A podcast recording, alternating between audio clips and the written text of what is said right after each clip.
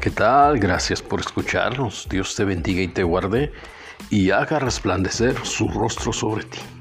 Quiero enviar cordial saludos a Adrián y a Eddie que nos escuchan allá en Villa Nicolás Romero, en el Estado de México. Hoy quiero compartir con ustedes el tema Un grito de angustia.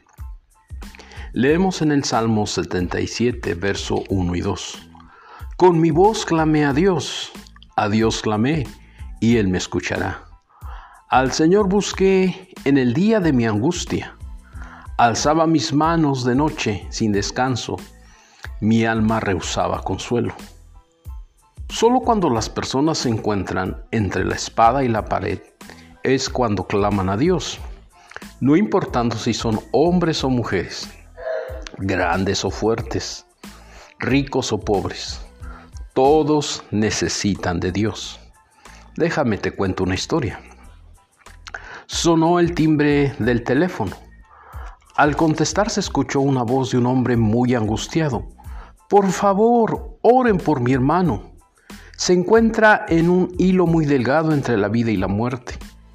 Lo ingresaron al hospital por una peritonitis muy aguda y además le detectaron SARS-CoV-2 y está intubado.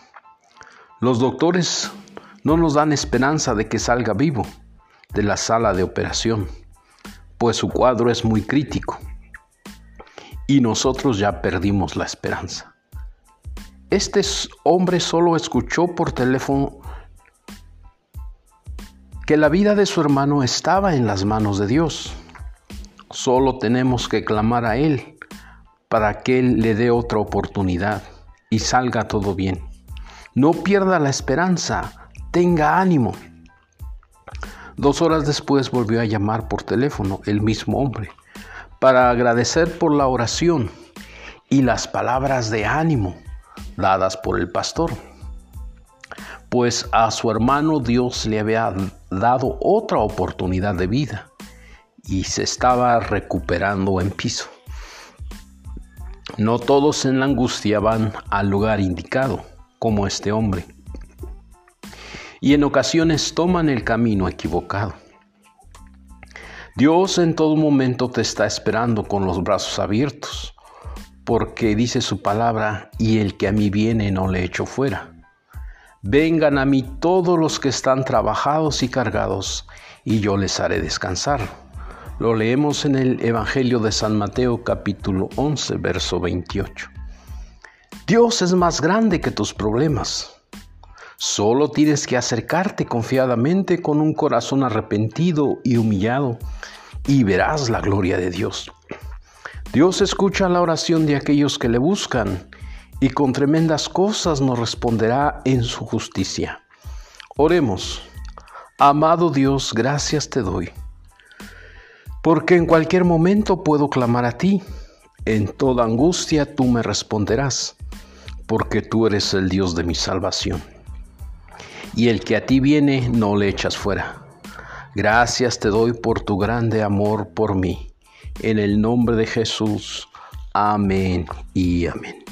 Dios me los bendiga, amados hermanos. Nos vemos hasta la próxima.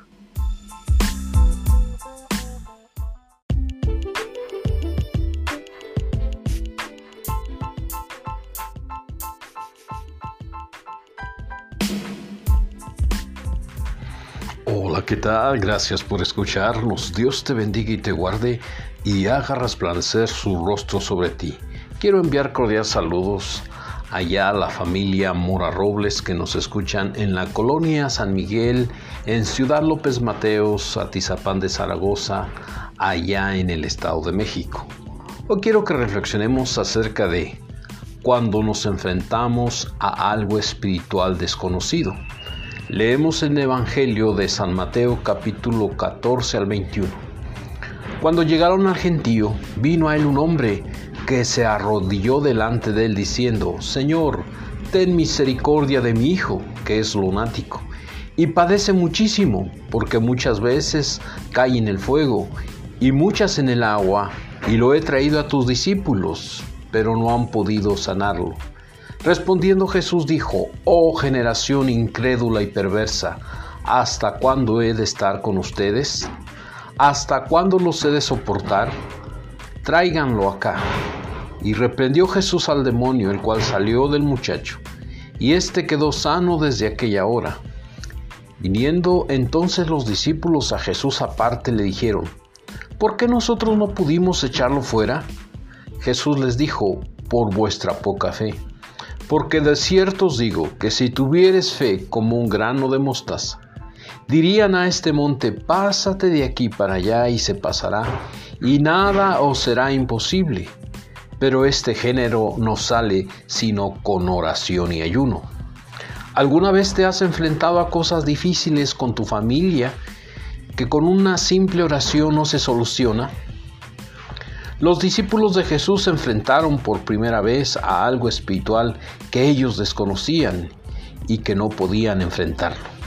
A esto también lo refirió el apóstol Pablo cuando se enfrentó a entidades del mal que apresionaban y tenían atadas las familias en toda una ciudad estado o nación.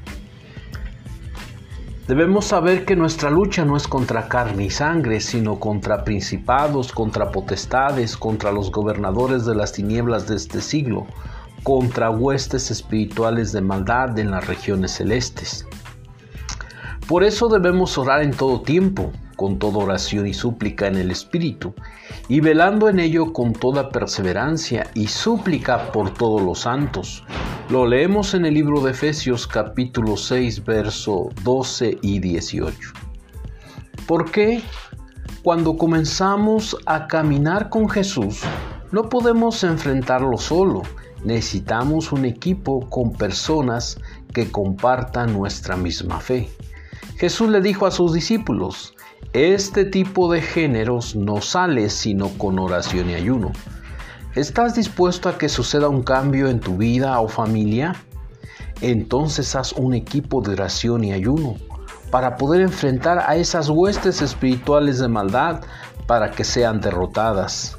Y Dios te dé la victoria en el nombre de Jesús. No hay mejor arma espiritual para el creyente el ayuno y la oración. Oremos. Padre Santo, por favor fortaléceme para no desmayar y seguir orando. Dame discernimiento para saber a qué me estoy enfrentando y unirme con mis hermanos en oración y ayuno para obtener la victoria. En el nombre de Jesús te lo pido. Amén y amén. Dios te bendiga, amado hermano. Nos vemos hasta la próxima.